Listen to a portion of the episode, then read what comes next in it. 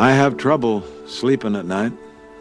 I have bad dreams like I'm falling. I wake up scared.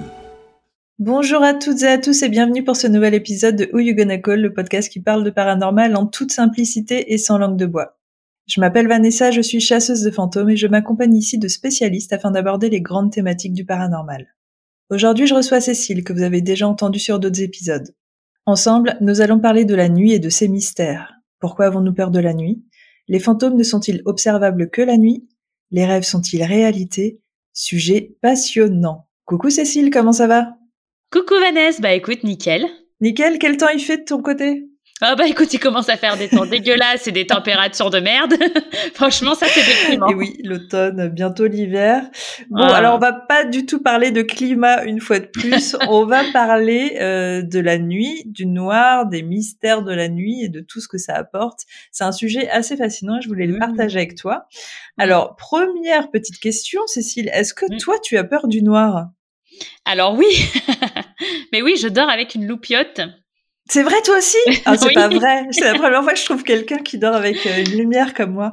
C'est vrai. Ouais ouais, je dors avec une petite lumière parce que enfin c'est assez depuis assez récemment que je fais ça et euh, ah. et je dors mieux parce que en fait jusque là je me cachais sous la couette. Alors, je crois que tu m'avais déjà expliqué ça sur un mm. podcast et que c'était vraiment depuis euh, bah, cette rencontre paranormale que tu avais fait dans ton enfance et que depuis tu dormais sous la couette, ce qui est un truc de fou quand même. Voilà, et maintenant je dors un peu moins sous la couette euh, j'arrive à sortir un peu le bout de mon nez parce que j'ai mis euh, cette petite lumière. Et ça, c'est vraiment un truc que tu as décidé récemment. Ouais, voilà. En fait, c'est surtout que tu sais, euh, tu as 35 ans et tu te dis, euh, je vais mettre une veilleuse.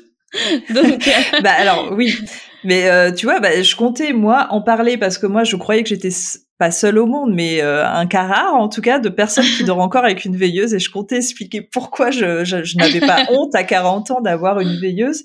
Mais tu vois, on est euh, on est deux et je pense beaucoup plus. Et toi, en plus, c'est une décision que tu as prise sur le tard. Et tu, tu l'avoues, ça t'apporte un certain confort.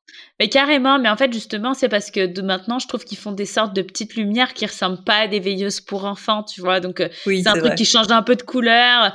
Donc tu peux raconter que c'est genre non, mais c'est pour c'est pour euh, méditer avant.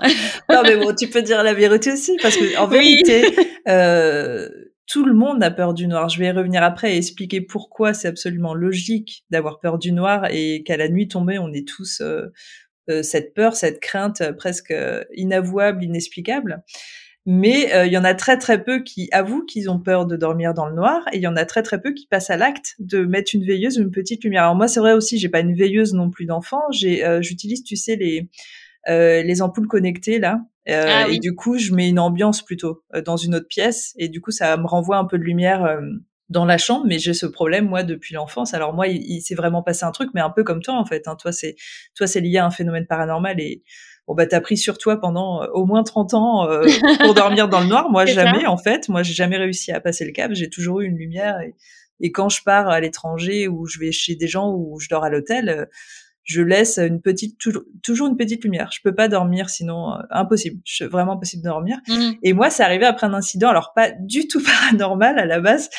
Moi, il faut savoir que j'étais partie visiter de la famille en, en race campagne, vraiment, tu sais, des, j'avais euh, un grand oncle et une grande tante qui étaient vraiment des paysans. Ils avaient plein d'animaux et du coup, moi, pour moi, c'était euh, l'amoureuse des animaux, donc c'était incroyable.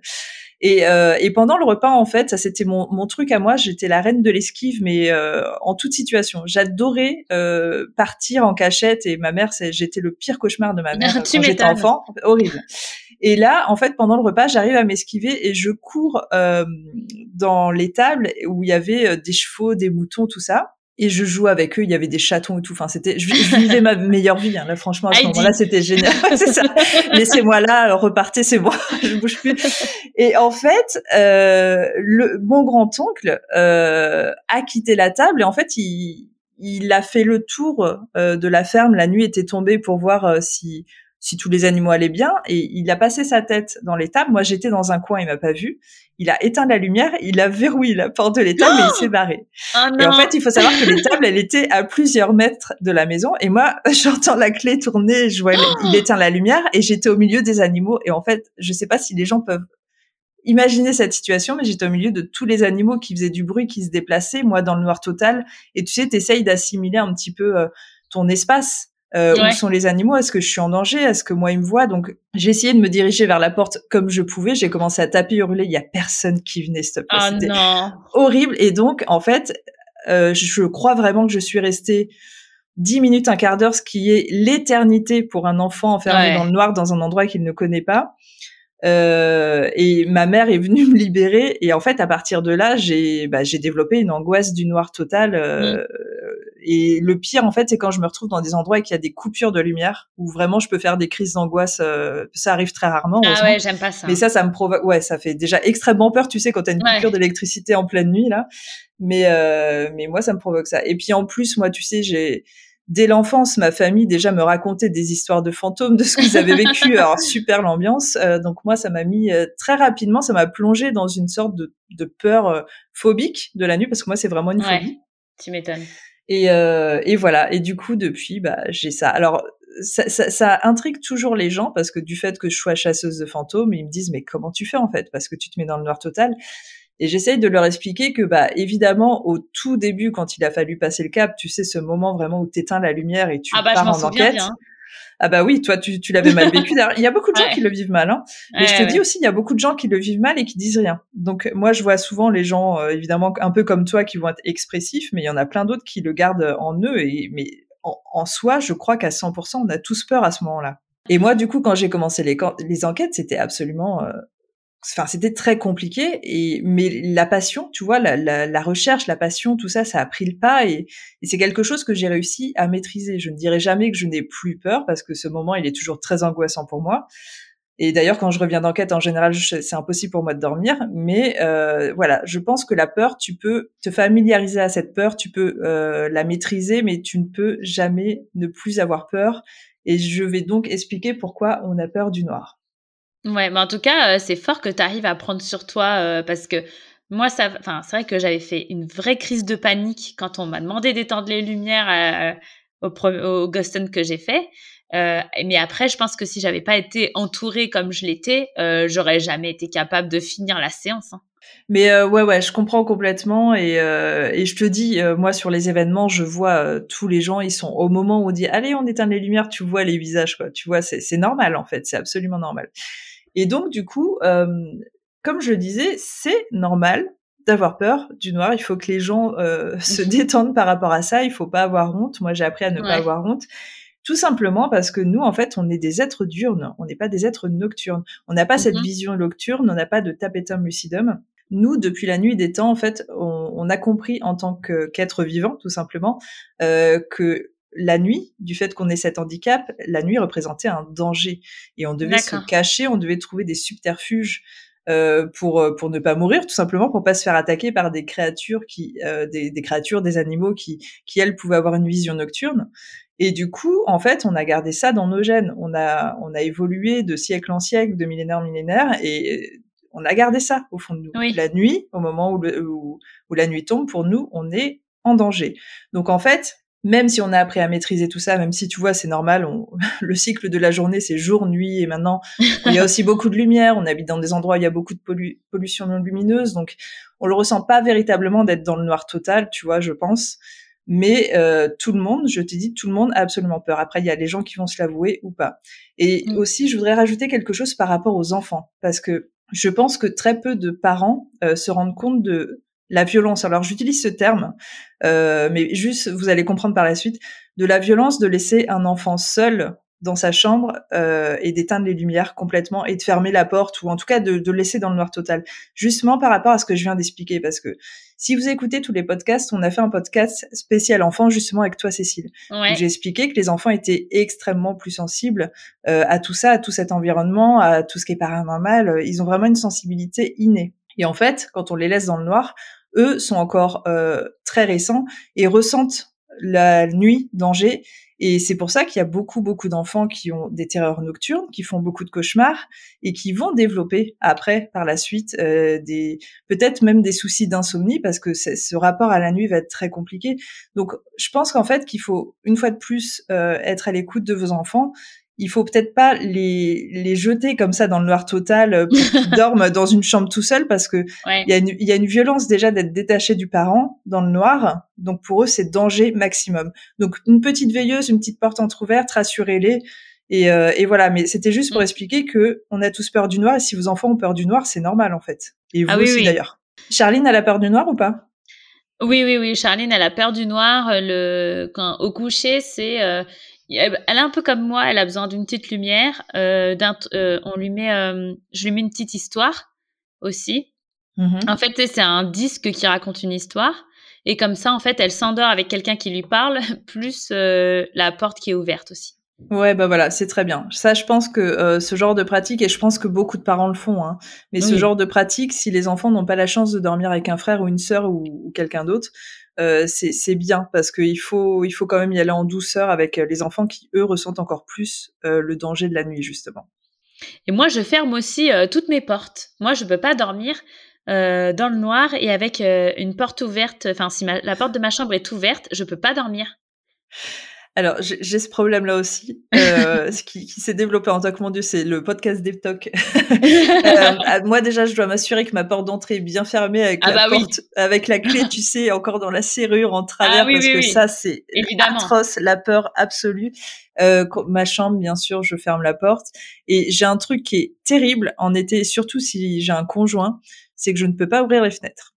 Quel que soit l'étage. Si je, même si je suis tout en haut d'une ah bah. tour, je ne peux pas ouvrir la fenêtre. Et c'est pas pour les insectes. Hein. C'est vraiment euh, toujours cette peur de l'intrusion, de quelque chose qui va rentrer dans ma chambre. Et c'est je pense qu'une fois de plus, voilà, ça s'explique par rapport à ce que j'ai dit euh, juste avant, euh, le fait qu'on se sente en danger la nuit. Nous, je pense qu'on on doit être plus sensible à ça. Et je sais qu'il y en a d'autres. Enfin, tu vois, quand j'entends des gens qui vont faire, euh, qui vont bivouaquer là, en pleine nature, ouais.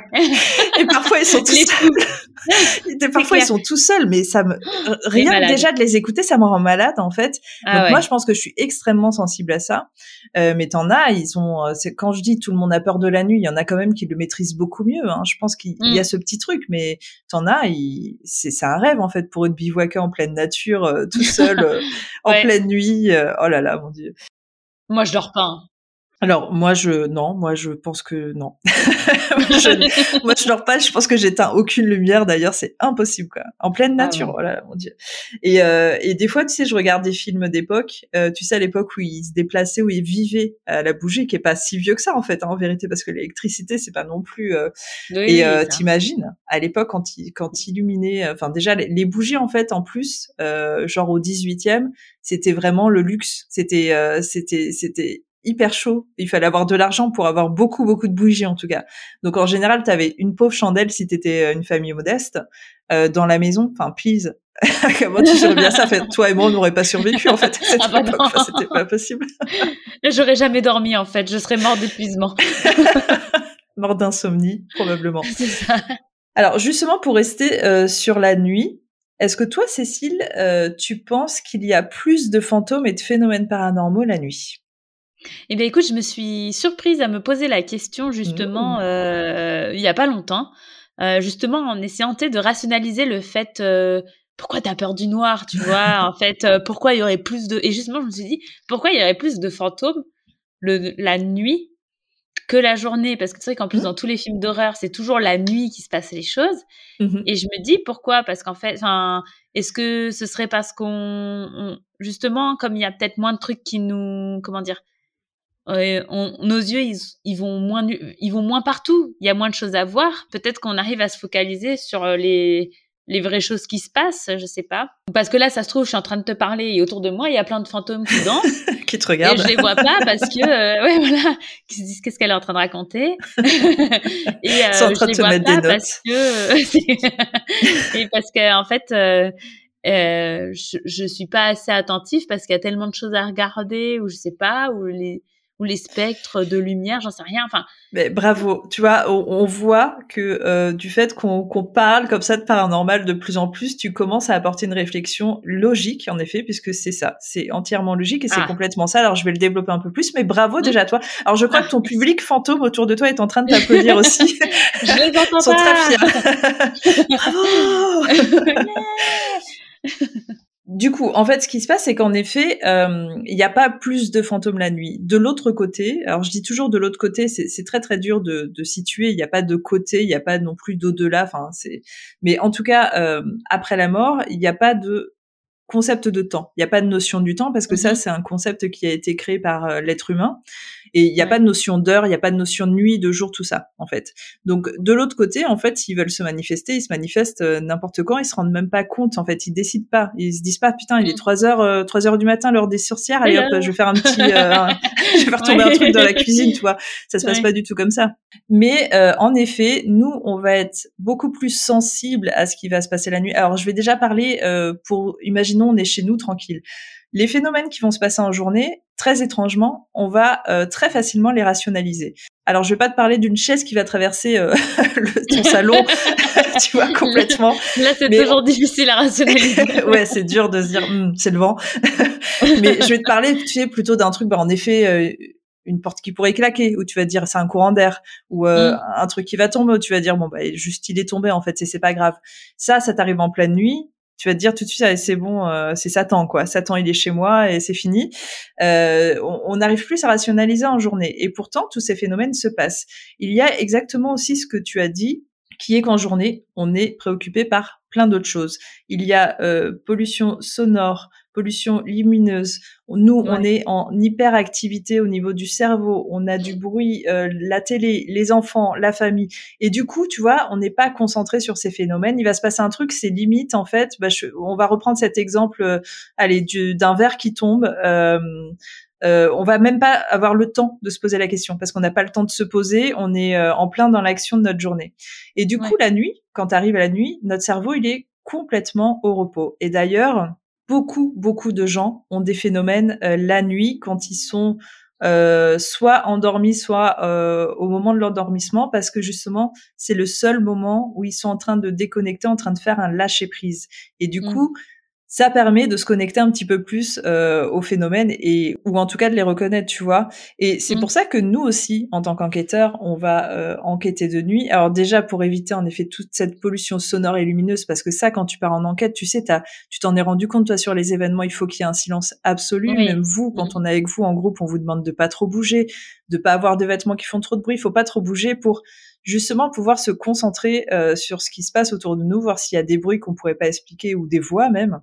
Et si tu veux essayer mmh. de faire ça en plein jour, c'est impossible, absolument impossible.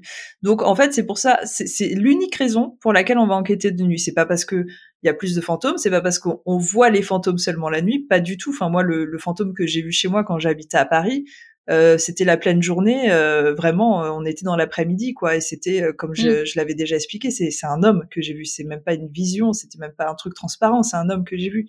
Donc voilà, il n'y a pas de moment dans la journée où il y a plus de phénomènes et, et surtout pas la nuit. Par contre, en effet, la nuit, on est plus réceptif et par rapport au fait que la nuit, déjà de base, nous fait peur, bah forcément, un verre qui tombe en pleine nuit, c'est bon, c'est fini, quoi. C'est euh, c'est la crise cardiaque assurée. Donc tout ça, en fait, c'est normal, mais il n'y a pas plus de fantômes. Donc, mm. comme l'a dit Cécile, en effet, là, vous pouvez être chez vous à regarder la télé. Il y a peut-être des gens avec vous, mais c'est là où vous pourrez vous dire aussi que, vous voyez, on peut très bien euh, vivre dans un endroit où il y a des fantômes et que ça pose pas de problème. C'est ça. Euh, donc tu avais une très bonne réflexion, Cécile. J'ai envie de t'applaudir de nouveau. Tiens, je t'applaudis. Je me félicite. Mais c'est bien parce que tu vois, au final, euh, ne pas rester parce qu'en effet, c'est l'image qui est véhiculée hein, de la nuit, euh, les fantômes, les fantômes que la nuit, euh, on voit les fantômes que la nuit, tout ça. C'est des images qui sont vraiment, vraiment beaucoup véhiculées. Et tu vois, et si on se pose et qu'on réfléchit un peu, tu as bien prouvé que la logique euh, prouvait le contraire. Bravo à toi. Oui, parce qu'en soi, il euh, n'y a pas de raison à ce que, parce qu'on allume la lumière, le machin, il, est envie, il disparaisse, quoi. Il y a pas une réaction chimique à ça, quoi. Enfin, j'en sais rien. Non, alors après, c'est vrai qu'on a toujours un souci euh, de savoir quelle est exactement la composition du fantôme. Tu vois, aujourd'hui, on ne sait toujours pas, c'est ça justement le problème. C'est pour ça qu'on n'arrive pas à les filmer, justement parce qu'on ne sait pas ce qu'on veut filmer. Mais en effet, comme tu le dis euh, très bien, c'est a priori il n'y a pas de réaction chimique. Si tu allumes la lumière, euh, ils vont pas disparaître. Enfin, tu vois, c'est pas c'est pas c'est pas des vampires quoi. Ils ont pas peur de la lumière. Donc a priori, hein, une fois de plus, euh, c'est tout ça, on n'en sait rien. Mais en tout cas, je vous confirme à 100% qu'il y a autant de phénomènes en journée que la nuit. Très bien, on va comme ça, ça rassure tout le monde. Je Ça se trouve, il y en a, ils vont avoir peur du coup de la nuit et du jour. non, mais au moins, tu vois, ça permet peut-être de relativiser, de se dire, bah voilà, bah s'il s'est passé des trucs en journée et que j'arrive très bien à le surmonter, bah pourquoi j'y arriverai pas la nuit, tu vois? Il faut aussi que nous on arrive à se décomplexer et à se, à repousser cette peur euh, qui est vraiment ancrée dans nos gènes et qui était euh, à une époque où, tu vois, euh, les hommes vivaient en extérieur, n'avaient rien pour se défendre, mm. tu vois? On est vraiment en, en d'autres temps, donc faut qu'on essaye de maîtriser cette peur aussi, tu vois, et d'être parfois un petit peu plus rationnel. Un bruit dans la nuit, c'est pas signe de fantôme et inversement. Ah, mais c'est pas forcément évident parce qu'après, tu vois, moi, je sais que bon, je me suis fait agresser euh, une nuit quand, bah, quand je ah revenais, euh, j'avais bossé à Disney et j'étais en special event. Je me suis fait agresser. C'est vrai que du coup, maintenant, j'ai peur du noir, mais pas forcément que pour les fantômes. Maintenant, je dirais presque que j'ai plus peur par rapport aux vrais gens. Et euh, par exemple, ce week, euh, je sais plus la, bah, exactement quand c'était, on est allé avec Guigui, euh, un ami à nous, euh, dans un comment s'appelle, dans un escape game, et, on est allé faire une chambre qui faisait peur, qui s'appelait l'orphelinat. Et moi, je me suis dit, bah nickel, enfin, je m'en fous, tu vois. c'est pas grave, ça me dérange pas les, du coup les esprits. Sauf qu'en fait, c'était dans le noir quasiment total. Ah, Et il y avait la game master qui rentrait de temps en temps dans la peau d'un personnage du directeur de l'orphelinat. Et en fait, elle disait, il faut, il faut surtout pas le regarder dans les yeux, euh, sinon, etc. Et puis donc, elle, enfin, elle rentrait, elle était vraiment dans son personnage. Donc, en fait, le but c'était de faire peur. Des fois, elle hurlait, des machins. Et en fait, moi, j'ai demandé à sortir parce que j'étais, je passais un moment affreux parce que. Non, mais alors, je rigole, mais tu sais pourquoi? Parce que je, je pense que je serais partie avec toi, en fait. Ah oui, non, mais j'ai pas pu. Et tout le monde se moquait de moi en disant, ah, t'es là, tu ah dis que t'aimes bien les histoires de fantômes, etc., machin chose. Non, mais alors... Là, d'être dans le noir, de savoir qu'elle peut rentrer de je sais pas où, etc., je ne peux pas. C'était pas possible. Non, mais alors là, je te comprends à 100% parce que, euh, moi, moi, il y a un distinguo que je fais très profondément, qui est mes enquêtes de fantômes et mes fantômes, en effet, et ce genre d'endroit que malgré tout j'adore parce que ça m'apporte euh, des choses, enfin un jump scare que j'ai pas dans ma vie. Mais je, en fait, j'adore et je déteste. Tu vois euh, les euh, les haunted house, les trucs, les maisons là que tu vas voir à Halloween à chaque fois que j'y vais, je, je, déconne pas, Cécile, je suis à quatre pattes en train d'hurler, vraiment. C'est un sketch en fait. Euh, c'est personne ne, ne, peut croire que je fais des enquêtes paranormales quand on me voit dans un endroit comme ça parce que je, je c'est un sketch. Mais en fait, ce qui me fait peur, c'est l'humain qui te saute sur toi en fait. c'est je sais que c'est un humain qui se cache derrière le monstre et c'est ça qui me fait peur en fait c'est pas euh, moi les fantômes que je vais rencontrer sur mes enquêtes, ils, font pas ça en fait. Donc euh, c'est peut-être pour ça que j'arrive plus à maîtriser ma peur. Mais moi j'aurais été avec toi dans, dans cet escape game, je me serais enfui aussi au bout de cinq minutes. Enfin c'est pour ça d'ailleurs que j'en fais pas, hein, parce que je sais que je impossible de tenir. J'ai trop peur des gens en fait. Mm. Et tu vois ce que tu dis par rapport à l'agression qui est très vrai aussi. Alors une fois de plus, les, les agressions c'est pareil. Hein, il y en a pas que la nuit, mais après c'est vrai que si toi ça t'est arrivé la nuit, forcément tu vas associer le danger de l'agression à la nuit. Moi, j'ai été agressée euh, bah, majoritairement en, journée, mais bon, j'ai fait face, euh, comme beaucoup d'autres femmes, à des gens très étranges et effrayants euh, aussi de nuit. Et, et, bien évidemment, je pense que si nous, en tant que femmes, on, a peur de se balader dans la dans la rue la nuit, c'est c'est pas pour les fantômes et les phénomènes paranormaux, c'est sûr, hein, c'est les humains. Ah bah, de toute façon, moi je le dis tout le temps, euh, dans la vie, moi j'ai pas peur des fantômes, j'ai peur des humains. Voilà, c'est vraiment c'est les, les psychopathes, les sociopathes. Euh, tu vois, moi j'écoute pas les trucs de true crime parce que moi sur moi ça a un impact très très très très fort et que euh, bah je les je les je les ai vus ces gens-là euh, dans la rue. J'ai été agressée plusieurs fois dans ma vie et et ça me fait extrêmement peur, euh, tu vois. Et je sais que ça, ça par contre, c'est un succès fou et ça me fascine en fait de voir à quel point ça fascine les gens. Bon, on m'a expliqué, hein, j'ai des gens qui sont fans, ils m'ont expliqué que c'était vraiment la partie psychologique en fait qui leur plaisait. C'est ça, exactement. Mais toi, j'écoute ça du coup.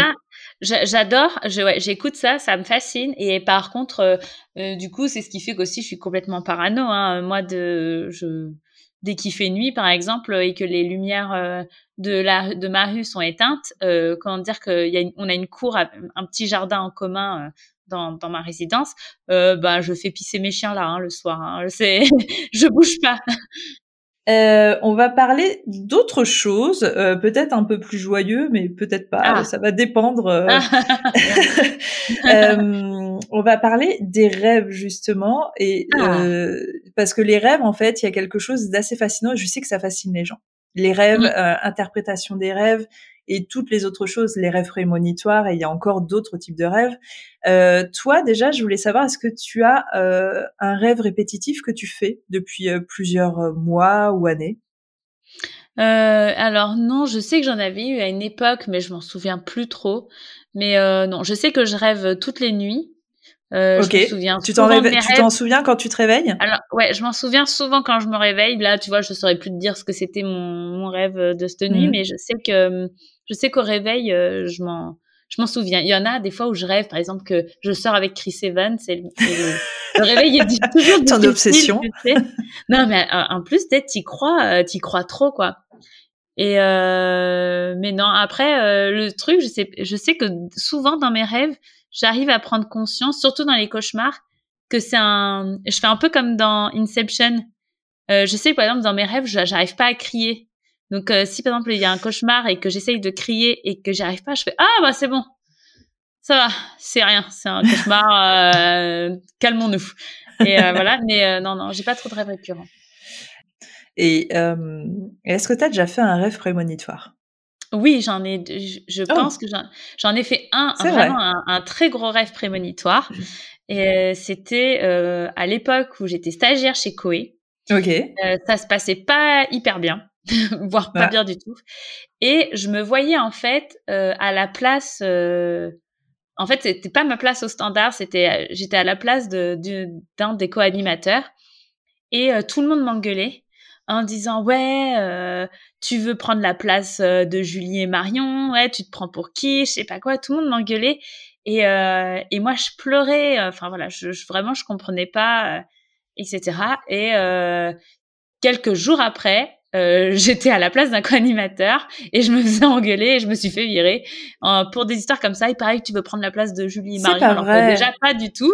Je sais pas d'où c'est sorti, mais en fait j'en suis venue à me dire est-ce que j'ai pas raconté ce rêve à quelqu'un et que quelqu'un a dit euh, ouais, elle a, enfin je sais pas, mais on m'a reproché exactement ce qu'on me reprochait dans mon rêve, alors que vraiment euh, c'était pas du tout le cas, et je me suis fait virer euh, comme une merde comme une bonne merde. bon, alors l'anecdote est un petit peu triste dans sa finalité, mais au final, bon, il s'est passé plein d'autres choses depuis dans ta vie. Moi, je pars du principe que les choses doivent toujours arriver.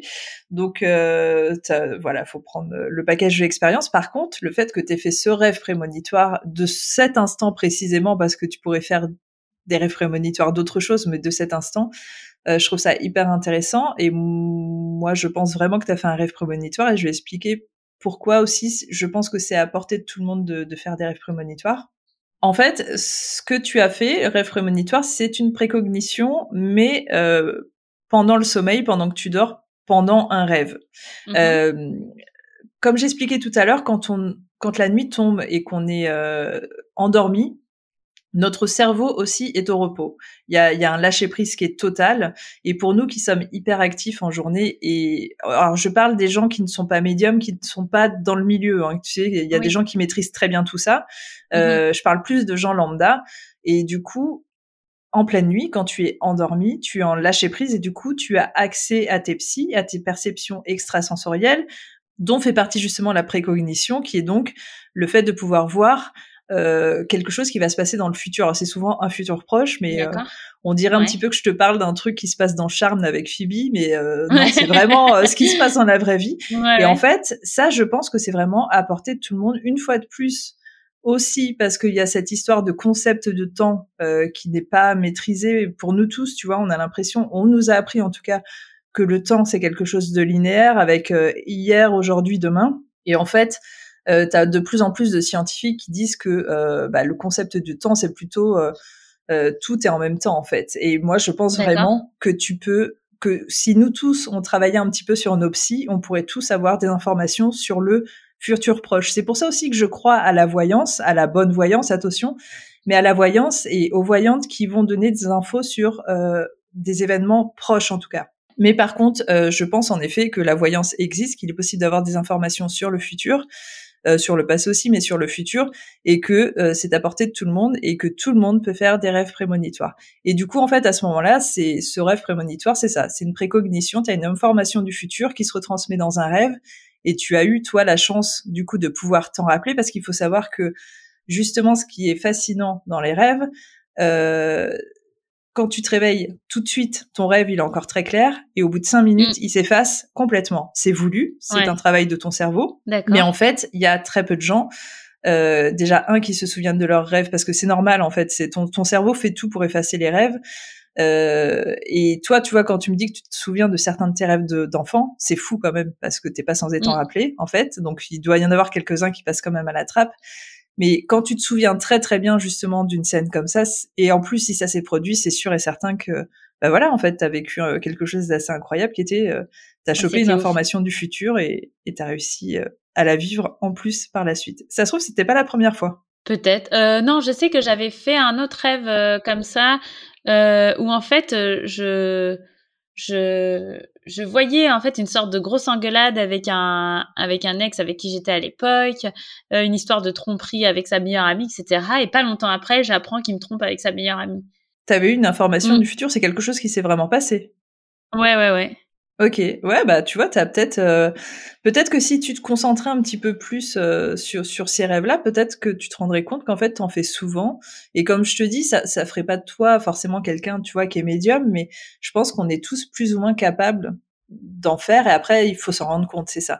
Euh, les gens qui veulent vraiment s'intéresser aux rêves, parce que c'est fascinant, hein, t'as vraiment des gens qui développent des théories autour de ça. Enfin, c'est un truc de fou.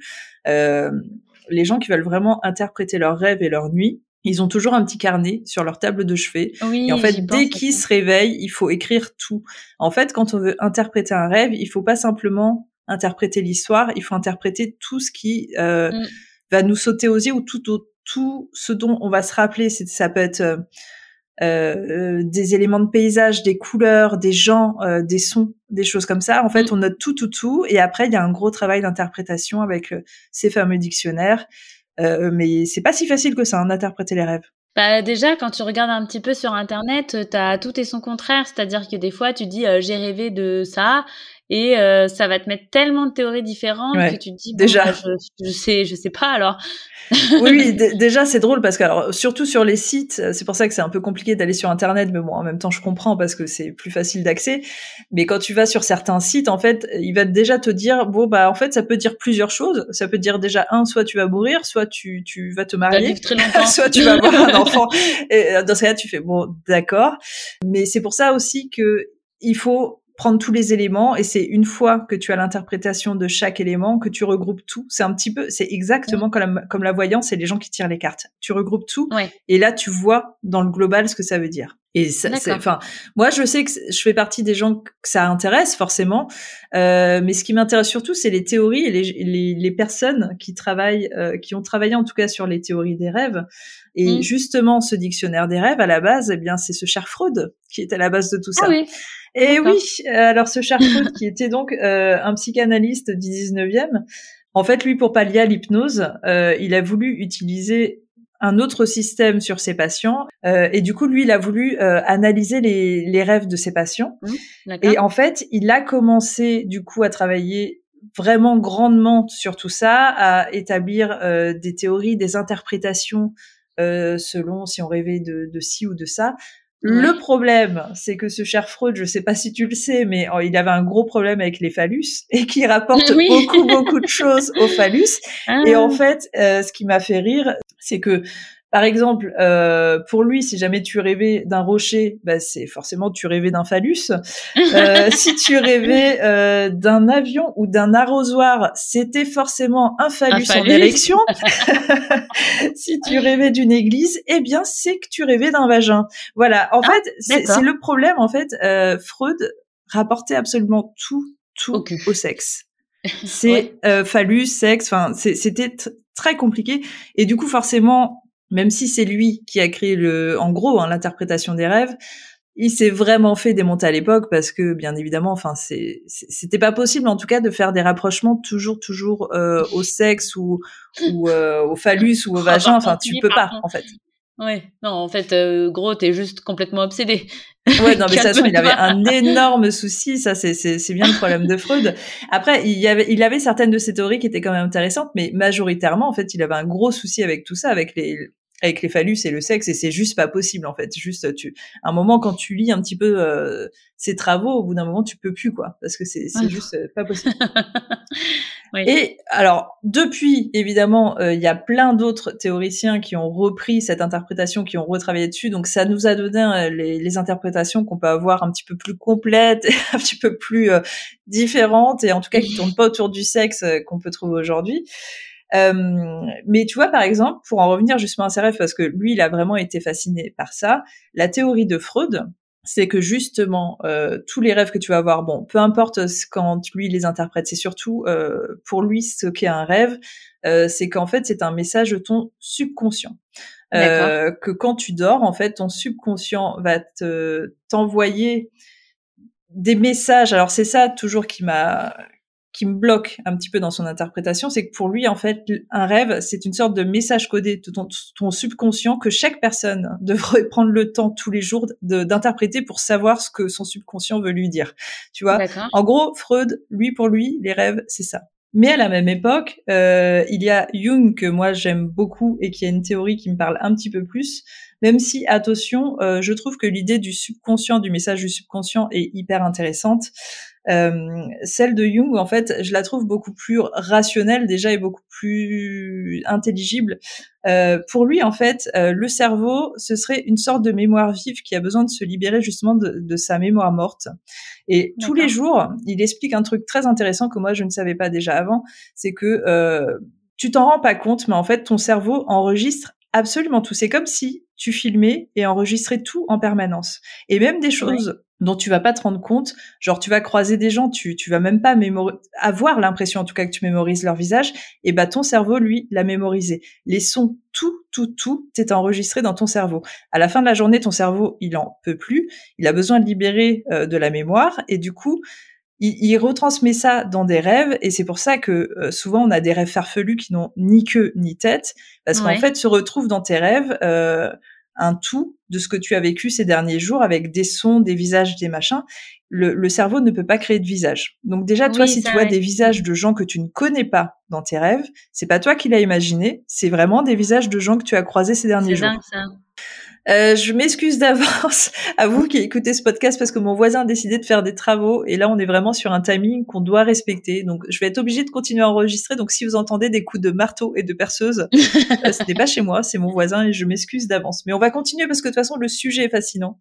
Euh, donc on était en train de parler des rêves et du coup j'ai donné ces deux théories de Freud et de Jung qui pour mm. moi en fait se complètent. Hein. pour moi il n'y a pas forcément une théorie qui va au-dessus de l'autre. Je pense que euh, cette idée de message du subconscient est intéressante de la part de Freud. Il faut juste pas tout associer au sexe. Euh, et celle de Jung est aussi intéressante. Et pour moi, elle explique la majorité des rêves qui sont très farfelus, tu sais, qui n'ont ni queue ni tête, que, dont on va pas se rappeler. Mais tu vois, par exemple, euh, moi, je sais que pendant une période, je faisais alors, en fait, c'est par période, c'est cyclique en fait. Je fais des rêves de tsunami, à savoir que le tsunami, c'est peut-être la chose qui me fait le plus peur au monde. Vraiment, c'est. Je crois que dans dans ma liste des peurs, il y en a beaucoup déjà, mais je crois que tout en haut, il y a le tsunami, bien évidemment, euh, par rapport aux images affreuses euh, qu'on a pu voir euh, en 2004. Et dans toutes, dans tous mes rêves où il y a le, des, des méga tsunamis, évidemment, c'est pas des petits tsunamis, c'est des méga bah tsunamis. c'est vraiment. Sinon, ça s'appelle une vague. sinon, c'est des vagues en effet. non, là, on est vraiment sur des trucs euh, immenses. Et euh, c'est, il y a vraiment une scène du début à la fin où, bien évidemment, euh, les gens s'échappent, mais tu vois, j'arrive à voir des décors. Enfin, tout est censé en fait. Et c'est pour ça que ces rêves-là, en particulier, j'avais pris plus de temps à les interpréter parce que je me suis dit, il se passait quelque chose à ce moment-là. Et comme je te dis, c'est cyclique en fait. C'est ça va, c'est des rêves que je vais faire trois quatre jours d'affilée. Après, je les fais plus du tout. Et genre deux trois ans après, je vais les refaire. Et je voulais comprendre. Et du coup, je me suis rendu compte qu'en fait, le tsunami, quand tu rêves de tsunami, alors je pense que c'est pas bon non plus pour tout le monde parce que comme tu l'as dit tout à l'heure, à chaque fois, il y a plusieurs interprétations.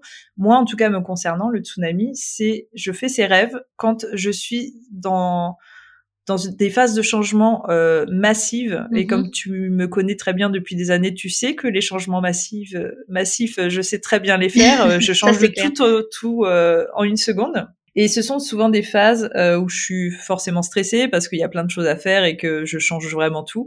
Et bah, c'est des périodes où je fais des rêves de tsunami. Et j'ai trouvé ça intéressant, tu vois, quand tu quand tu fais une corrélation entre les deux, tu dis ah ouais quand même il y a, y a un truc, tu vois. Oui, en effet, mais du coup, je me demandais, les rêves prémonitoires, ça rentre dans aucune des cases alors? Ni de Freud, ni de Jung? Non, et euh, en fait, Freud et Jung, c'est deux théories que je t'apporte, mais déjà des, théories, il y en a des, dizaines et des dizaines. Comme je te dis, ça, ça a fasciné euh, plein de gens qui ont fait vraiment des, recherches extrêmement sérieuses sur sur les rêves, et ça depuis euh, depuis très très longtemps. Les gens s'intéressent aux rêves et à leur interprétation depuis au minimum 800 ans après Jésus-Christ. Donc ah tu vois, c'est on, est quand même, on remonte à loin. Mm. Euh, la majorité du temps, euh, ce qui se dit, c'est que, en tout cas par rapport aux religions, c'est que les rêves sont des, soit des messages divins, soit diaboliques. En fait, on, on, essaye vraiment de passer un message, donc il faut, quoi qu'il arrive, en fait, euh, à toute époque, on a toujours dit faites attention à vos rêves, parce qu'on est en train de, voilà, il y a des, il y a des choses qui se passent. Euh, les animistes, en fait, eux pensent que pendant la nuit, pendant qu'on rêve, on a des contacts avec euh, divers esprits de la nature. D'accord. Euh, il y a aussi plein d'autres théories qui vont beaucoup plus loin et qui disent que quand on dort, justement, on, en, lâche prise et notre âme part se vagabonder, part se balader dans d'autres dans d'autres mondes parallèles, dans d'autres euh, pays, dans d'autres planètes, peu importe, et euh, que du coup, en fait, euh, c'est pour ça aussi qu'on a des rêves farfelus, c'est pour ça qu'on rencontre des gens, c'est pour ça qu'on vit des aventures. Donc, des théories autour des rêves, il y en a des centaines et des centaines. Donc après, c'est, mais d'accord, mais les rêves prémonitoires, c'est quoi? Bah, Les rêves prémonitoires, c'est ce que je disais tout à l'heure, c'est en fait cette faculté euh, à avoir des psys dont on ne peut pas se rendre compte en pleine journée, donc les, les perceptions extrasensorielles parce qu'on est hyper actif, et que du coup, euh, à la nuit tombée, quand notre corps est endormi et notre cerveau aussi, on a en lâché prise et on a du coup tous ces psys euh, qui sont surdéveloppés. Euh, du coup, je me demandais, toi, t'en as déjà fait aussi des rêves prémonitoires? Alors, pas des rêves prémonitoires, mais j'ai fait une autre catégorie de rêves. Moi, il faut savoir en fait que euh, depuis aussi longtemps que je me souviens, euh, je me suis rapidement rendu compte que la nuit, en fait, je, je vivais des choses, j'avais jusqu'à des contacts défunts. Moi, le, le premier phénomène que j'ai vécu qui m'a quand même donné envie de devenir euh, enquêtrice paranormale, c'est mmh. cette communication avec mon grand-père que j'ai fait euh, quand je, en plein sommeil. Mais c'était pas un rêve que j'ai vécu. Et euh, j'ai fait une autre catégorie de rêve qui souvent les gens me disent qu'ils n'en ont jamais entendu parler. Moi aussi, j'ai eu énormément de mal à trouver les infos dessus.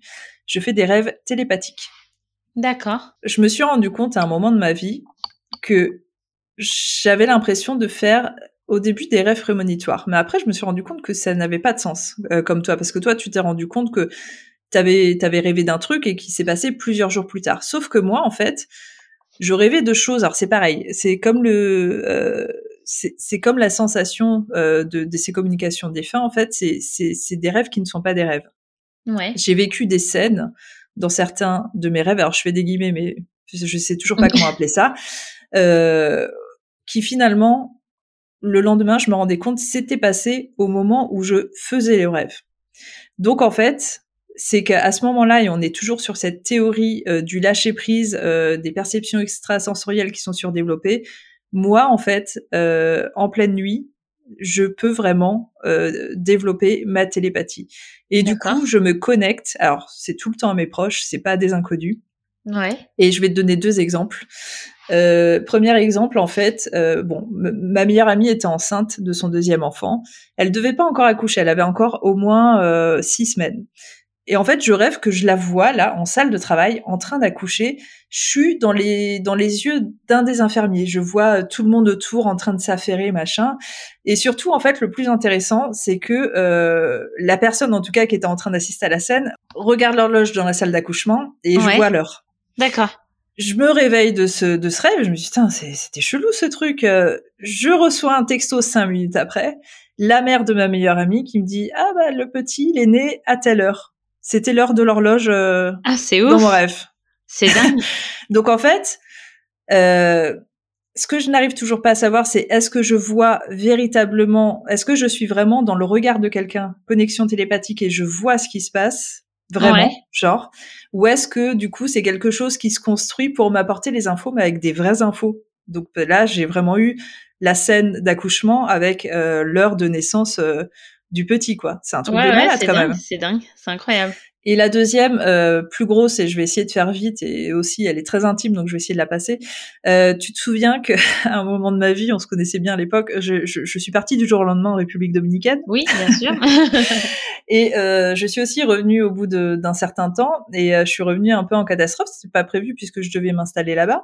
Ouais. Et, euh, et, en fait, pourquoi je suis revenue, c'est parce qu'un soir, en fait, euh, euh, j'ai fait un rêve étrange. Alors il faut que savoir que moi en d'homme là-bas j'avais des, des, gros soucis de communication. Je vivais à Bayaïbé et euh, internet c'était pas développé, il y avait pas de connexion, euh, très compliqué de trouver une connexion, très compliqué d'appeler. Je travaillais beaucoup. Bref, j'avais beaucoup de mal à avoir euh, des nouvelles de mes proches et une personne en particulier où j'avais pas de nouvelles mais je m'inquiétais pas parce que en vérité j'avais tellement peu de temps que je me disais bon ça veut pas dire que ça va pas quoi. Et en fait, un soir, je fais un rêve et je vois que cette personne euh, se fait agresser. Et je ne sais pas pourquoi, mais je me réveille en sursaut. Et genre, je, je pleure et toute la journée, je ne peux pas m'arrêter de pleurer. Je suis comme en état de choc. Comme si, en fait, une fois de plus, ce que j'ai vu, c'était dans les yeux de la personne qui a agressé ah oui, en plus. Euh, mon ami, ouais. Le lendemain, j'étais en état de choc, je pleurais, pleurais, pleurais, j'arrivais pas à m'arrêter, j'arrivais pas à me retirer cette, cette image de l'esprit et, et surtout à me dire euh, que cette personne allait bien. Du coup, je prends des nouvelles de cette personne, je me dis il faut que je me rassure. Et euh, j'arrive pas à joindre la personne, mais j'arrive à joindre un de ses proches qui me dit pas de souci, euh, elle va très bien en fait quoi. Je suis bon, d'accord, ok. À savoir que cette personne, quand je l'avais quittée euh, plusieurs mois auparavant, elle était bon a priori en pleine forme, euh, physiquement bien, tu vois, il y avait pas de mm. pas de problème. Et euh, le soir même, je me recouche, j'étais toujours un peu en état de choc. Enfin, franchement, j'avais du mal à me calmer malgré le fait qu'on m'avait dit qu'elle allait bien. Et je fais un rêve et je vois cette personne euh, qui avait 10 kilos de plus, euh, qui avait un visage... Euh, enfin, ça, ça, me touche encore rien que d'y penser. ouais. Et euh, je la vois euh, dans, la, dans la baignoire en train de se suicider. Ah. Et euh, là, en fait, c'est un truc de fou ce qui s'est passé, c'est que mon corps, en fait, j'ai pas eu le temps de réfléchir. Mon corps a, a fait des choses et j'ai suivi en fait. J'étais pas dans la réflexion. Je me suis levée, j'ai fait ma valise, je suis partie à l'aéroport. D'accord. C'était pas prévu. Moi, j'avais un mec sur place, j'avais un boulot. Euh, je suis revenue en France. Je, je, pareil, je réfléchissais toujours pas. Euh, je suis partie poser les affaires chez mes parents et je suis partie chez la personne. J'ai toqué. La personne était alitée depuis un mois au lit, ne parlait plus à personne. Euh, elle n'a jamais dit pourquoi, mais moi, du fait que j'ai fait le rêve d'agression, je pense que c'était lié à ça. Elle avait pris 10 kilos. Euh, en fait, le physique, comme je l'avais vu dans, dans le deuxième rêve, c'était ça. Était pareil. J'ai fondu en sanglots parce que, enfin, pas, pas devant elle, après, parce que je savais vraiment ce qui se passait. C'est que, en fait, quand je quand je parle de rêve télépathique, c'est qu'à ce moment-là, je pense que j'étais le deuxième rêve, j'étais connectée à cette personne, mais dans sa tête. Et je pense qu'elle elle voulait profondément se suicider. Et j'ai eu confirmation quelques jours plus tard d'un proche qu'on avait en commun, euh, qui lui, par contre, était au courant euh, de tout ce qui se passait. D'accord. Et ne m'avait pas prévenu malheureusement. Et, euh, et il m'a dit, bah, je suis très contente que tu sois rentrée parce que euh, cette personne est, commence à me parler de suicide. Ah oui. Et je lui ai dit, bah, je suis là maintenant, je m'en occupe et et euh, avec euh, beaucoup de temps et de patience, on a réussi à, faire en sorte que cette personne se sorte de cette situation et aille mieux. Et voilà, c'était juste pour te dire que moi, alors que je vivais à des milliers de kilomètres, c'est dingue. Euh, j'ai eu cette connexion, j'ai eu cette, euh, cet appel au secours euh, lors d'un rêve télépathique et c'est vraiment là où je me suis dit, euh, enfin, tu vois, quand il y a des gens qui me disent la télépathie, ça n'existe pas. Pour moi, déjà, c'est le, c'est l'un des trucs qu'on a le plus prouvé au monde, la télépathie. Et, et je trouve que euh, il y, a, y, a, quelque chose de, de, beau entre les gens qui sont connectés, entre les gens qui s'aiment, parce que je mm. pense vraiment qu'on peut ressentir des choses comme ça. Tu vois, entre euh, ma meilleure amie qui accouche, tu vois, et, et, je pense que si tout le monde réfléchit un peu, en vérité, on va tous se rendre compte qu'en fait, on est connecté aux gens qu'on aime et il se passe des trucs toujours sur la télépathie. On fera un spécial télépathie parce que ah moi ça, me fascine. Euh, tout ça, les perceptions extrasensorielles, mais euh, mais voilà. En tout cas, les rêves télépathiques existent aussi. Il y a très peu de témoignages, il y a très peu de gens qui en parlent, mais euh, comme je t'ai expliqué, il y a quelque chose d'assez logique une fois de plus. En tout cas, pour des gens comme moi qui n'arrivent pas à être réceptifs en journée, d'être réceptifs à ce genre de choses la nuit et du coup d'avoir des connexions télépathiques. Donc voilà pour les rêves télépathiques. Tu en avais déjà entendu parler, Cécile, ou pas? Jamais, pas du tout. Franchement, euh, je trouve ça incroyable, mais euh, mais dans un sens, je trouve pas ça déconnant aussi, pareil que que ça puisse se faire. C'est pas déconnant. C'est sûr que je pense qu'il peut y avoir des connexions pareilles qui se font un peu plus, sachant que mm. quand on dort, on peut être méga concentré et peut-être utiliser euh, notre cerveau euh, beaucoup mieux que quand on est pareil en train de regarder partout, de penser à plein de choses, etc. Bah, en tout cas, pas notre cerveau parce que justement, quand tu dors, c'est ton cerveau qui se déconnecte complètement, donc c'est plus tes perceptions. Oui. Et, justement, je pense que ce qui nous bloque dans la vie, euh, outre tous les bruits, la lumière, tout ce qui nous déconcentre, c'est notre conscient aussi. Et en fait, quand on quand ton conscient est bloqué, ton cerveau aussi, euh, enfin, tu peux avoir accès à toutes ces euh, perceptions extrasensorielles qui sont fabuleuses. Et c'est pour ça, je pense que là, en tout cas, tous les gens qui vont écouter le podcast, n'hésitez pas à réfléchir un petit peu, surtout si vous n'êtes pas médium et que vous êtes a priori, vous pensez que vous n'avez pas de, de perception, tout ça, pour moi, on en a tous. Essayez de vous poser deux secondes et de réfléchir et de, de voir s'il n'y a pas eu déjà des connexions télépathiques ou des choses dans la nuit, tout ça. Je suis mm. persuadée que tout le monde en vit. Et je, te dis une fois de plus, c'est une question de bah déjà de s'en rendre compte, d'interprétation et d'acceptation. Ça, c'est pas facile tout ça. Mais euh, mais je suis persuadée que tout le monde en vit, c'est sûr et certain. Alors dernier sujet, on va parler de la paralysie du sommeil. Cécile, est-ce mm. que toi, t'en as déjà fait? Oui, j'en ai déjà fait. Euh... Alors vas-y, raconte-nous euh, une ou celle qui t'a le plus marqué. En fait, à chaque fois, c'était la même chose. Euh, c'est c'est vraiment comment? C'était toujours après je sais que souvent les gens disent que c'est quelque chose de très violent etc moi c'était pas très violent c'était vraiment juste je voyais une sorte de silhouette à côté de mon lit où c'était pas hyper perceptible qui c'était ou etc. en fait, c'était vraiment un homme où je sentais vraiment une sorte de menace quoi. Dans, il avait pas vraiment de visage et tout, juste je savais qu'il venait pour euh, que ça allait me faire du mal en fait et il me faisait extrêmement peur. Mais euh, je sais que des fois il y en a ils racontent que c'est des trucs très très forts etc. Mais moi ça me suffisait déjà à m'effrayer quoi. Mais peut-être parce que justement j'ai très peur de de l'humain. Ce que j'allais dire. Euh, ce que j'allais dire. C'est peut-être un petit peu euh, justement une représentation de toi, ce qui te fait extrêmement peur, ce qui serait euh, un homme dans la nuit au pied de ton lit. tu vois que c'est le danger, le danger ultime là. Mais du coup, on est d'accord que dans ce moment-là, tu, tu es paralysé à chaque fois. Ah oui, oui, tu peux rien faire. C'est c'est juste tu chouines, tu comment, enfin, intérieurement, t'as as, l'impression que tu vas crever tellement, oh ça, tellement t'as peur quoi. Combien de temps ça dure? Ben écoute, moi je je je, je saurais pas estimer, euh, je saurais pas estimer en fait. T'as à la fois l'impression que c'est très court et que c'est mmh. comme t'as tellement peur et que ça c'est hyper douloureux comme peur, parce que vraiment t'as le cœur, bah ouais, vraiment t'as l'impression qu'il va exploser. Et en même temps c'est c'est déjà trop long quoi.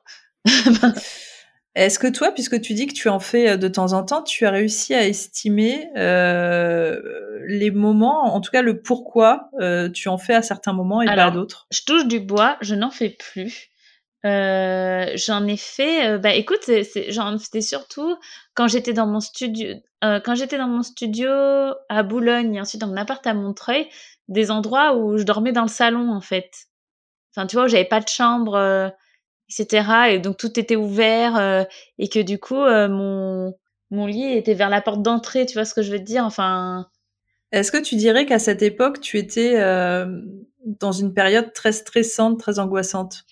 Peut-être, mais je, je crois que j'ai, enfin, je pense que j'ai quand même connu d'autres périodes assez stressantes et tout. C'est pas arrivé, donc j'arrive pas à faire trop de, de liens à pourquoi ça, pourquoi là, quoi. Mais bah, en tout cas, sache que euh, c'est un peu le problème actuellement avec la paralysie du sommeil, justement. C'est-à-dire qu'aujourd'hui, on a l'impression d'avoir un petit peu plus avancé, d'avoir mis un mot sur quelque chose, parce que pendant très longtemps, la paralysie du sommeil, c'était euh, une communication paranormale. Hein. C'était vraiment une rencontre euh, avec des démons. Enfin, ça a été mmh. très, très négatif et péjoratif pendant des années.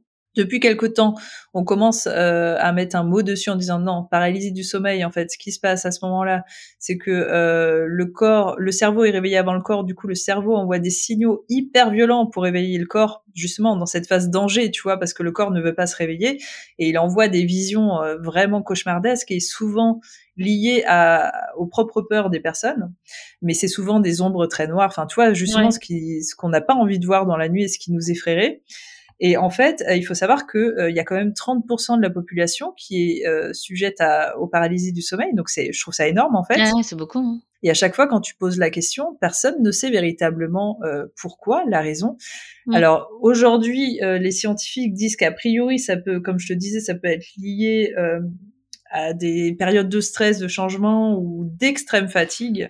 Euh, justement peut-être des périodes où on a beaucoup de choses à faire où on n'est pas fatigué mais une fois de plus en fait tu vois c'est des les scientifiques tâtonnent un peu on est encore sur une grosse zone d'ombre et il y a encore euh, plein plein d'éléments euh, qu'on ne maîtrise pas sur la paralysie du sommeil. Ah ouais, non, ça m'étonne pas. Par contre, une chose est sûre, si tu dis un scientifique paralysie du sommeil, non, c'est une rencontre paranormale, il va un peu péter un câble. Donc ça, de façon générale, ça a plutôt été accepté que les personnes qui vivent ce genre, genre d'expérience, c'est vraiment, vraiment a, priori en tout cas des paralysies du sommeil et rien de plus. Oui, oui, oui, non, mais parce qu'en plus, moi, pour le coup, il se passait vraiment rien, quoi. C'était juste euh, sentir cette menace au-dessus de moi, etc., avoir ces sentiments de, de mort imminente. Ouais, bah, c'est ça, ouais, c'est ton cerveau qui voulait te faire un électrochoc au corps pour que tu te réveilles. Bon, c'est violent. hein. Moi, alors je touche du bois parce que je trouve ça affreux. J'ai jamais vécu ça, euh, malgré tous euh, les moments de stress, de changement que j'ai dans ma vie. Moi, je pense que je fais d'autres choses, mais pas ça. Euh, mais voilà, euh, t'es pas la seule. Vous êtes 30% en France à vivre ça euh, et dans le monde, même pas qu'en France. Hein. Donc, ah ouais, mais tu sais que rien que d'en parler, dans ça, ça me stresse toujours quand j'en parle parce que j'ai peur que mon cerveau s'en souvienne et que du coup il me fasse sauter, me dire putain ça se trouve du coup cette nuit, enfin demain il, il va m'en faire une là. bah du coup tu me diras la prochaine fois parce que ce serait fou quand même. Ce serait fou si ah, jamais il suffisait d'en parler pour le déclencher. Non, non, parce que... je pense pas que c'est ça. je pense que c'est plus complexe que ça. je pense en effet que c'est bien lié à une partie de psychologie, euh, pourquoi pas parapsychologie, mais euh, je pense que c'est hyper complexe. Mais euh, alors si t'en fais, moi je t'inviterais à les recenser en fait, avec des dates, tout ça, et dire peut-être, tu sais, juste pour la recherche. enfin, moi, ça m'intéresse en tout cas. Ouais, ouais, bah écoute, hein, j'espère ne pas te signaler de prochaines paralysies du sommeil. Non, bah je te souhaite aussi que ça arrête parce que je trouve ça assez affreux aussi. C'est atroce. Quand les gens m'en parlent à chaque fois, c'est vraiment le, c'est le film d'horreur. Bah, ça fait vrai. En fait, ce qu'il y a, c'est que du coup, ça te donne, euh, ouais, t'as vraiment peur de te coucher, quoi, en fait. Ouais, bah j'imagine. Ouais, après, tu dois avoir hyper peur de te coucher, ouais. Mais bon, a priori, oui, une fois de plus, euh, même si c'est extrêmement effrayant, voilà, il faut te dire que c'est juste un coup de ton cerveau mm. et c'est pas réel. Même si ça semble hyper réel, a priori, c'est pas réel. Mm. Donc voilà, en tout cas, toutes les choses qu'on avait à dire et à partager euh, sur la nuit, ces mystères, les rêves, euh, les paralysies du sommeil, etc. Enfin, moi, c'est un sujet qui me fascine. Je fais des recherches depuis des années et je pense que je pourrais jamais arrêter euh, d'en faire, surtout, surtout ce qui est rêve et tout ça, parce que je trouve ça magique. Est-ce qu'il y a quelque chose que tu voudrais rajouter, ma Cécile? Euh, bah non, mais je suis là, je regarde justement, il y a mes chiens qui dorment à côté et je les vois, tu sais, qui. Les chiens rêvent, hein? Ouais, ouais, bah là justement, j'en vois un qui a l'air de, qui a l'air de vivre quelque chose d'assez rigolo. il est là, il a l'air de courir à moitié. Tu, sais, tu vois toutes ces petites paillettes qui frétillent et tout. C'est mignon. C'est trop chou. et oui, les, les animaux. D'ailleurs, euh, comme on se disait avec Cécile, on fera très prochainement, alors plus en 2022, un spécial animaux et leur perception aussi qui sont assez fabuleuses. Donc euh, voilà, Trop cool. Cécile qui est une amoureuse des animaux, euh, ça, mm, tout ça a du sens. Cécile, justement, où est-ce que les gens peuvent te retrouver sur les réseaux? Eh ben, toujours sur Instagram principalement, 6 ou 94, et sur TikTok, 6 ou 94. Est-ce que tu as percé depuis? Toujours pas. Non, ah et, en non, plus, et en plus, je sais pas, en ce moment, j'ai la flemme, j'en fais plus. Alors, ah je bah regarde beaucoup. Voilà, déjà. Il faudrait que je me motive. Bah, après, tu seras, oh, ça va revenir, t'inquiète pas. C'est la mm. période de l'année, elle est jamais très bonne. Euh, il faut, il faut, faut attendre un peu que la motivation arrive et, ça. et ça va le faire, t'inquiète pas. Euh, alors, me concernant, vous pouvez me retrouver toujours sur Insta sur Vanessa-Paranormal Life. Et là, en fait, euh, il y a un lien de redirection Linktree qui vous renvoie euh, sur à peu près tout ce que j'ai fait. Il y a quelque chose d'assez cool qui va sortir le 28 novembre. donc, restez aux aguets parce que c'est mmh. l'enquête au château de Ouska qu'on a fait avec Julie en République tchèque qui est une enquête hyper cool. Euh, bon, majoritairement en anglais, mais très très cool. On a une autre enquêtrice avec nous euh, qui, qui est anglaise et tchèque et qui parle tchèque du coup. Euh. et enfin bref, voilà. 28 novembre sur ma chaîne YouTube, n'hésitez pas à aller voir ça. Il y a toujours le compte Insta du podcast qui est où you gonna call-podcast, donc n'hésitez pas parce que c'est pareil là, je, je mets en image tout ce dont on parle pendant le podcast. Et enfin, euh, si vous souhaitez venir sur les événements comme l'a fait un jour Cécile, euh, il y a les Nuits Ghost Il y a aussi euh, bah, le compte Insta tout en attaché Hunt. Euh, il y a aussi le site internet qui est euh, j'hésite toujours, mais euh, voilà, n'hésitez pas à voir parce que là justement, je vais en lancer un à la fin du mois, et puis voilà, il va y avoir euh, l'annonce d'autres événements en 2022, donc ça peut être toujours très cool si vous voulez vivre une expérience. Et si d'ailleurs je peux me permettre, ceux qui écoutent et qui se disent ah j'aimerais bien le faire mais j'ai peur, franchement allez-y parce que moi je l'ai fait et j'étais terrifiée.